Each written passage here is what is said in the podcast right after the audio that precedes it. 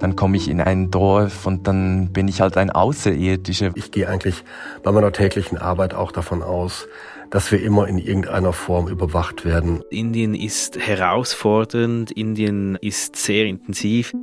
Sie haben einen ganz besonderen Job. Unsere NZZ-Korrespondentinnen und Korrespondenten recherchieren und leben auf der ganzen Welt.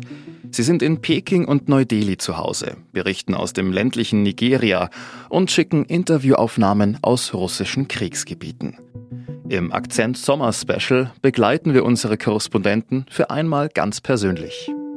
Aber Indien ist vor allem auch großartig, um dort zu leben. Weil jetzt da nicht alle zwei Tage ein, ein weißer Journalist vorbeikommt. Seit dem 24. Februar 2022 ist mein Alltag intensiver geworden, unsicherer und ungewisser.